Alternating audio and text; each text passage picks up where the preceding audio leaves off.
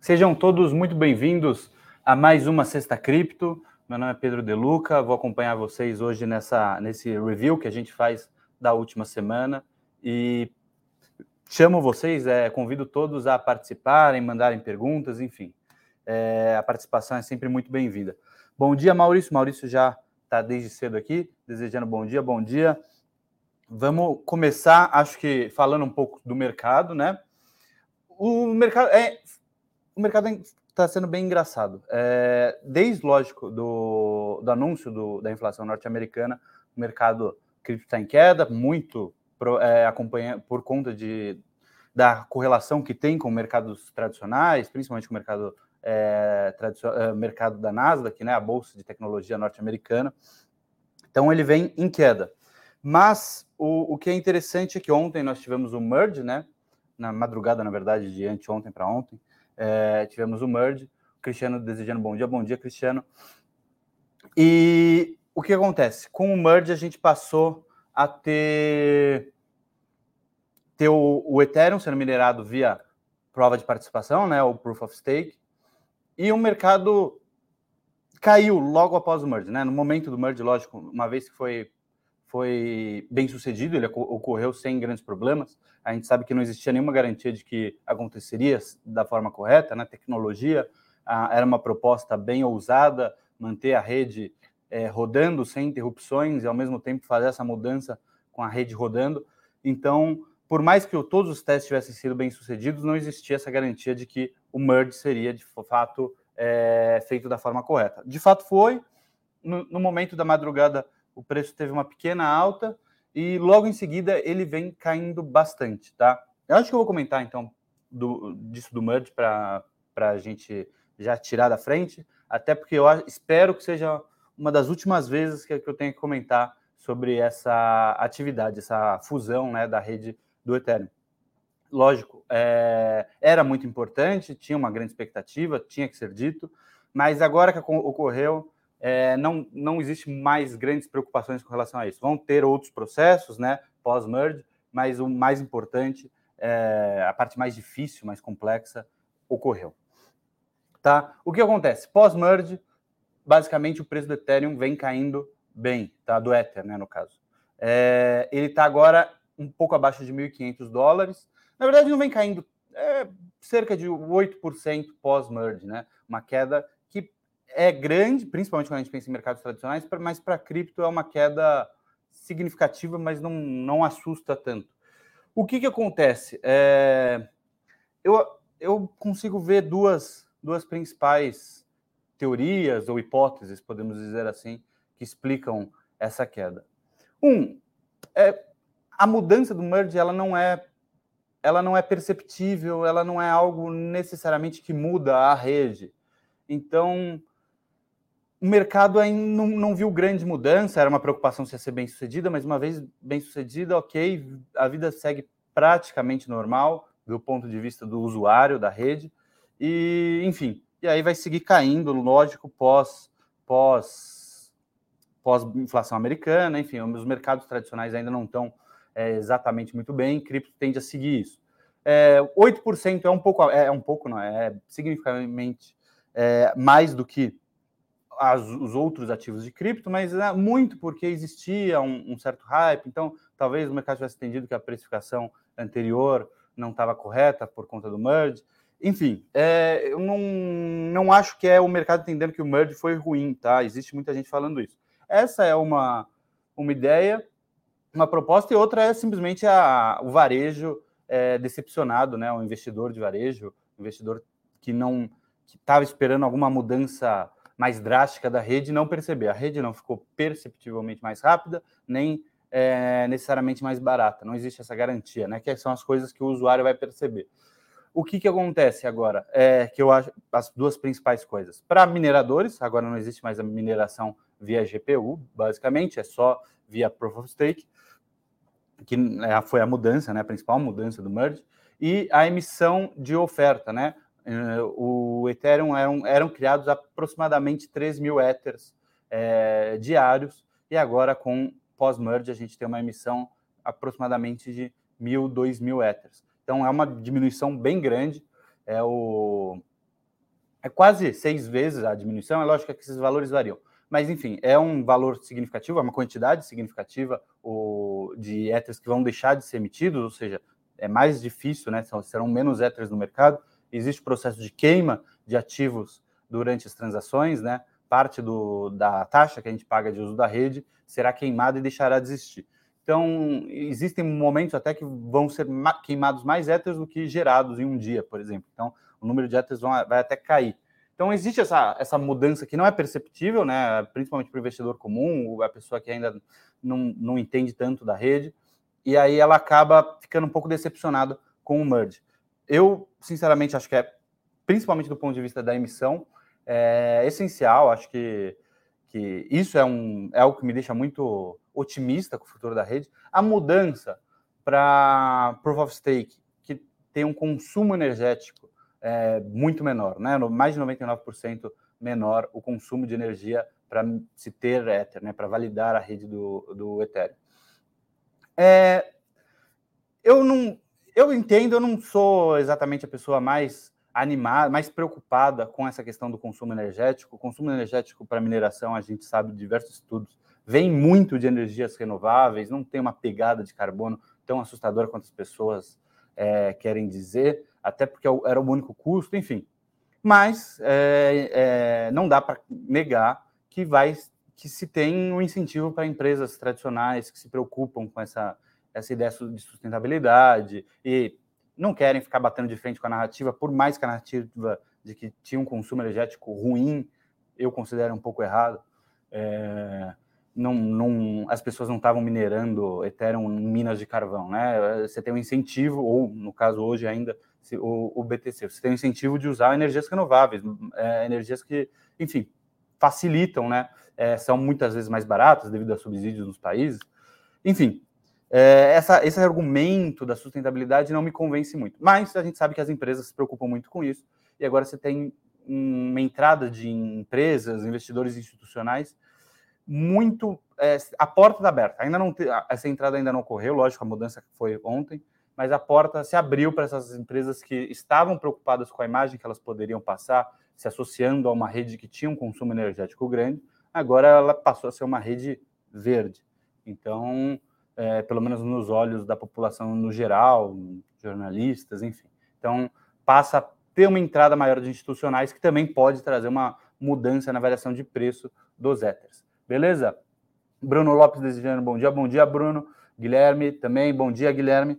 Então, acho que esse é o ponto mais interessante, essa questão do, do staking, da, da mudança do staking, mas principalmente da mudança de oferta gerada pelo Ethereum, tá? Outra notícia, acho que a última notícia que eu, relacionada a merge por enquanto, é o Gary Gensler, que é o presidente, né, o chefe do SEC, né, da SEC, que é a CVM norte-americana, saiu um report que ele teria estaria conversando lá, lá dentro do, do SEC, é um reporte, né, uma notícia dada pelo Wall Street Journal, de que a mudança né, para Proof of Stake, então, de novo, a prova de participação, poderia qualificar criptos, né? Agora ele está dando mais atenção para Proof of Stake. Já existiam outros ativos, outras redes que utilizam a Proof of Stake. Enfim, o Ethereum mudou, lógico que isso deu uma visibilidade muito maior, não, não existe nenhuma grande comparação com relação, relacionada a outras é, redes. A, criptos que utilizam Proof of Stake poderiam se qualificar como é, valores mobiliários, né? Pro, devido ao aqui, as securities under the Howey test, né? O teste Howey, que é um teste que basicamente define se, a, se ela passa nesse Howey é uma é uma security. Ele, ele comentou que, enfim, é, existe essa questão do staking, porque eu vou até pegar, eu vou, estou procurando a frase aqui que ele teria dito. É, é que o mecanismo de consenso de, de que você vai estar tá colocando o dinheiro em stake, né? Você trava o seu ativo lá, não é o dinheiro, mas o ativo lá, e você tem a garantia de receber o, o, esses mil éteres, dois mil éteres que estar sendo gerados, ele vai ser dividido entre todo mundo que está colocando o ativo em stake lá. Então você tem uma promessa de ganhos, né? O que não acontece na Proof of Work, você não está tendo a promessa de ganhos através de, do seu ativo. Você está gerando, é uma, uma questão de rede, uma questão de força computacional que gera esses ativos novos. Né? No caso do BTC, você não tem, você não precisa ter o BTC, não existe uma promessa de ganhos por você ter o BTC, até por ser uma rede 100% descentralizada, enfim. E, e, a mineração não tem nada a ver com isso. A forma de se gerar é, novos BTCs não implica em você ter o BTC. Agora, com o Ethereum, você tem que ter o Ethereum, o Ether, você coloca para para ser em staking lá, e aí você tem a promessa de que você vai ganhar esses novos Ethers. Então, você vai ter pelo menos parte desses novos Ethers. Então, você tem uma certa promessa de ganho com relação ao esforço dos outros, então talvez entrasse como uma security. Bem, é um, é um assunto interessante, né? Porque o, o Gary Gensler, ele não é exatamente o cara mais pró-cripto do mundo, mas ele vinha é, tirando o pé e querendo colocar algumas criptos, ele já tinha afirmado que o BTC era, como commodity. Então não ficaria a, na mão do SEC, iria para uma outra agência. Então, para o Ethereum, enfim, para outras redes, a grande maioria das redes hoje é Proof of Stake. Então, para elas agora temos uma possibilidade deles ficarem, se manterem abaixo do SEC nos Estados Unidos. Beleza? Acho que essas são as principais notícias com relação ao The Merge. Como eu comentei, eu não vejo essa mudança sendo essa mudança do, do preço de negociação, né, essa queda de 8% aproximadamente, é, tendo relação com o mercado achando ruim o merge, até porque ele foi anunciado há anos, é, há meses que a gente fala sem parar do merge, né? Ele foi anunciado há anos, era algo que, que o Vitar, que a Ethereum Foundation como um todo buscava, não é não era surpresa para ninguém, era esperado que ele desse certo, apesar de não ser garantia, deu certo a, a atualização da rede. Então não não, não parece que ah, agora o mercado está precificando como algo negativo. Não, não é isso. É, eu acho que é uma correção porque o cenário macro ainda não é tão positivo e pelo menos na visão dos investidores, e aí talvez achassem que tivesse uma, uma uma, sub, uma sobreprecificação devido a um certo hype com relação ao Ethereum. Beleza? Então, acho que essa é a principal notícia da semana. É, outras noticiazinhas interessantes, acho que a, uma das que eu mais achei interessante é a da MetaMask, né, que é a principal carteira da rede Ethereum. Ela passará a aceitar Pix diretamente. Se isso é bom ou ruim, até por uma questão de. É, para a maioria das pessoas, elas vão entender isso como algo positivo. Eu tenho um pouco de preocupação com relação à segurança. Você está diretamente ligando o seu nome, seu CPF, sua conta de banco a uma carteira com criptoativos. Eu gosto da questão da, do, de cripto, na maioria das vezes, ser pseudônimo, uma rede pseudônima, como é o caso do, do BTC, do, da rede do Ethereum, enfim. Então, é, eu fico um pouco com o pé atrás. Mas é uma facilidade, principalmente para quem está começando, lógico, é, para entrar, começar a entrar nesse mercado, nesse universo cripto, e aí eventualmente é, entende ou percebe, decide se quer ou não manter a, a carteira com o seu Pix. Você pode também transacionar para outras carteiras e dar uma, uma fugida dessa exposição, né? Acho que a privacidade é muito importante, é uma tecla que a gente bate bastante aqui. Mas, enfim, existe essa questão da MetaMask. Para quem está começando, eu acho que é positivo. Não, não ficaria muito ligado a essa carteira que eu tenho é, a ligação direta com o meu banco. É, não, não acho que é uma boa ideia, até se você pensar em entender um pouco o ethos da comunidade cripto no geral, os perigos dessa centralização, dessa exposição, é, a importância da privacidade, não é o, o, o ideal você manter essa ligação. É, é importante isso. Com outra notícia, uma, acho que a última notícia do dia, cofundador do Projeto Terra, o Do Kwan, tem a prisão decretada na Coreia do Sul. Então, voltamos a, a esse caso do Terra Luna, esse caso vai, foi longe, acho que vai seguir indo, né? A gente lembra do crash dela que gerou no mercado cripto como um todo em maio, é, se eu não me engano. A gente está agora em setembro, ainda com repercussões relacionadas a isso. Fora a questão do, do Three Arrows Capital, é, enfim, foi a importância da, desse crash, né? Foi é algo realmente assustador. um tribunal sul-coreano emitiu um mandato de prisão contra o Do Kwon, cofundador do Terraforma Labs, responsável pela stablecoin Terra USD, que é a stablecoin, é, o ticker era UST, né, que colapsou em maio, de acordo com a unidade de crimes financeiros da promotoria do país. O mandato inclui outras cinco pessoas, enfim. É, eu, ah, eu tenho um pouco de problema com isso. Por mais que eu não gostasse da UST, por mais que eu não seja maior fã do Dokuan. Ele não fez nada de errado no sentido de que ele não enganou as pessoas, ele não agiu de má fé, eu acredito. Ele não escondeu nada. É, ele era uma pessoa, não era muito simpática, não, não tenho nenhuma simpatia por ele, era um cara muito prepotente. E, mas a UST funcionou exatamente da forma que ela foi feita para funcionar. O que as, os investidores não perceberam, que que o perigo que ela tá, que ela que poderia ser essa stablecoin algoritmo. Pô, é, eu acho que tem a questão da responsabilidade. Você coloca o seu dinheiro, eu acredito que todo lucro que você tiver no, de um dinheiro que você bota no investimento, todo lucro deveria ser seu, assim como todo prejuízo. É, lógico, se ninguém te enganou, não mentiram para você. No caso, não, não foi uma mentira, a, a, a, o protocolo Terra funcionou da forma que ele foi feito para funcionar, é, não teve um problema, não teve nada, a gente conseguiu acompanhar tudo no blockchain, na transparência. Era algo que estava fadado ao fracasso? Muito provavelmente podemos dizer que sim, tanto que fracassou. É, eu, por exemplo, não era fã do projeto, eu, eu via problemas, é, stablecoins algoritmos nunca funcionaram, não achei que ia ser a UST ou do Coel o gênio.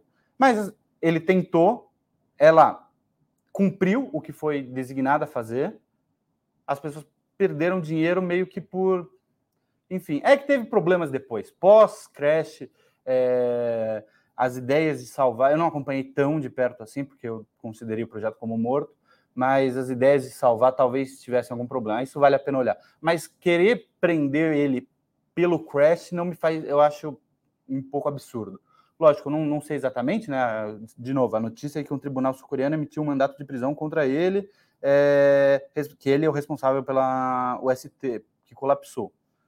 Se for pelo colapso, eu acho um absurdo você querer prender ele. Se foi por algo depois, que agora eu não, não me recordo se ele se houve alguma malandragem ou não, beleza. É, acho que aí é, é, discutível, né? Você mentir para as pessoas forma de conseguir um ganho financeiro, né? Fraude, não é algo que a gente deve buscar.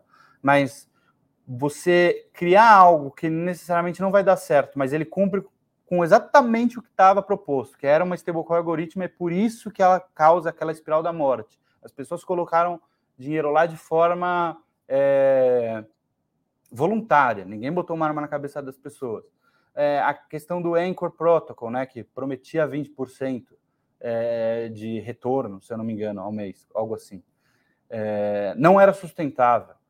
Não, não só não era sustentável, como eles falavam abertamente: isso daqui não é sustentável, a gente vai eventualmente mudar quando, quando percebermos que não não está sendo sustentável. Eles falavam abertamente que não era, que era um, uma forma de marketing de chamar mais pessoas para a rede. Então, não dá muito para ser mais honesto que isso. Eles falavam: isso daqui não vai dar certo, a gente vai ter que mudar. Não deu certo antes deles conseguirem mudar, mas, gente, é... enfim. É isso, pessoal. Queria agradecer. Ao Yuri, só a última mensagem. Yuri, é, bom dia. Você acredita que ainda possa recuperar o prejuízo? Ah, Yuri, então, a gente vai comentando. É, a questão do mercado. Teve quedas é, no mercado inteiro como um todo. É, o mercado cripto inteiro está no, no negativo. A gente vai buscar, lógico, seguir com a série. Isso a gente pode comentar durante o, durante. Podem comentar via e-mail, dentro da série. A gente está à disposição para tirar qualquer dúvida. Lógico que a gente está tentando recuperar o que aconteceu com o mercado. É, acho que ninguém né, é, esperava o crash de Luna, Three Arrows Capital, quedas no mercado geral em todas as áreas. É, mercado de renda variável é isso, mercado de risco. Mas, enfim, é, a gente vai. A gente está buscando, lógico, melhorar sempre. Beleza? Queria agradecer a participação de todo mundo. Valeu, tchau, tchau.